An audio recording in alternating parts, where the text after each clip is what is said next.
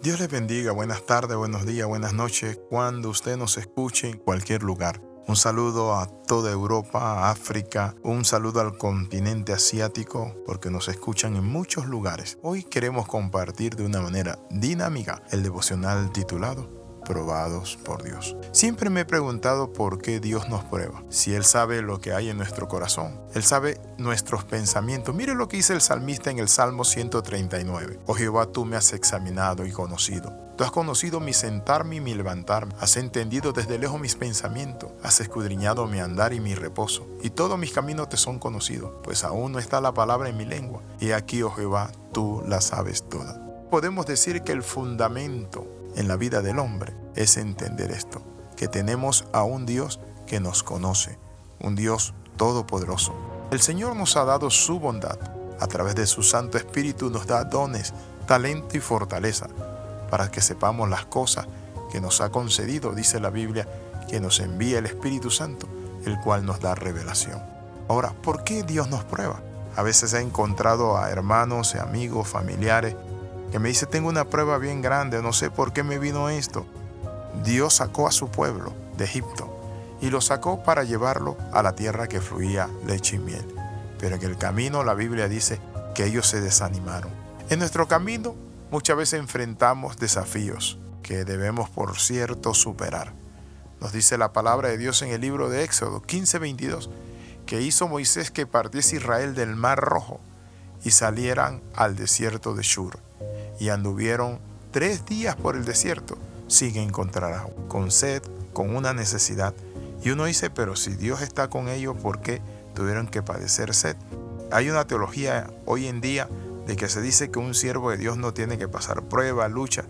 Pero la Biblia dice en Deuteronomio capítulo 8, acuérdate de Jehová tu Dios que te hizo pasar por este desierto, te hizo tener sed. Es decir, Dios tenía un propósito en esa sed. Quizás usted está pasando un momento difícil, está llevando una prueba, una situación adversa y se encuentra usted como en el desierto de Shur. Como bien sabemos, el desierto nos habla de aridez, de soledad, de peligro, de adversidad.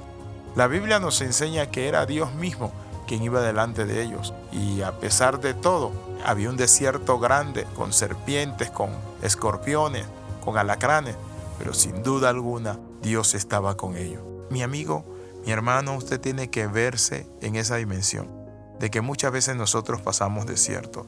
Ahora, ¿sabe qué significa shur? La palabra shur es pared, algo que retiene, algo que está como obstaculizando. Ellos estaban en el desierto de Shur, estaban con una pared por encima de ellos, pero quiero compartirte esta palabra.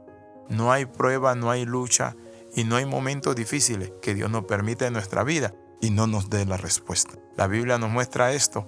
Y mi madre tenía un dicho muy particular que decía, Dios aprieta pero no ahorca. Tenían tres días de estar en el desierto con sed, pero no se iban a morir de sed, se lo garantizo, porque Dios estaba con ellos. Muchas veces en nuestras vidas vienen carencias, vienen momentos difíciles y nos agarran en curva porque Satanás nos dice, oye, ¿y dónde está Dios?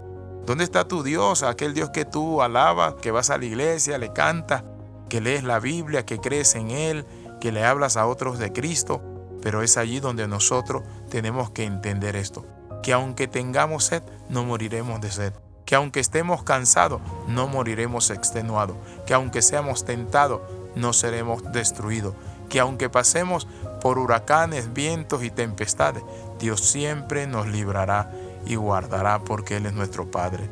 Es usted de los que con cualquier problema ya usted comienza a hablar, a pelear, a decir, a renegar. Eso he visto en la vida de muchas personas, que con cualquier cosita comienzan a, quejarse, a renegar, a pelear, van para el cielo como dijo alguien y van llorando.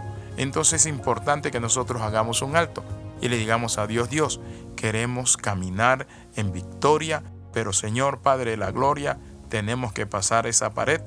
Oramos. Señor, en esta hora nos toca pasar desierto Padre Santo, con valentía y fortaleza nos levantamos. Renunciamos al espíritu quejumbroso. Padre Santo, y expresamos nuestra gratitud delante de ti. Y aunque estemos pasando por un momento de sequía, donde no hay agua, donde tenemos sed, Padre, confiamos de que no moriremos en el desierto. En el nombre de Jesús, Amén y amén. Escriba al más 502 42 45 60 89. De salud del capellán internacional Alexis Ramos. Recuerden las 13, comenta, comparte y crece con nosotros. Bendiciones del Dios Altísimo.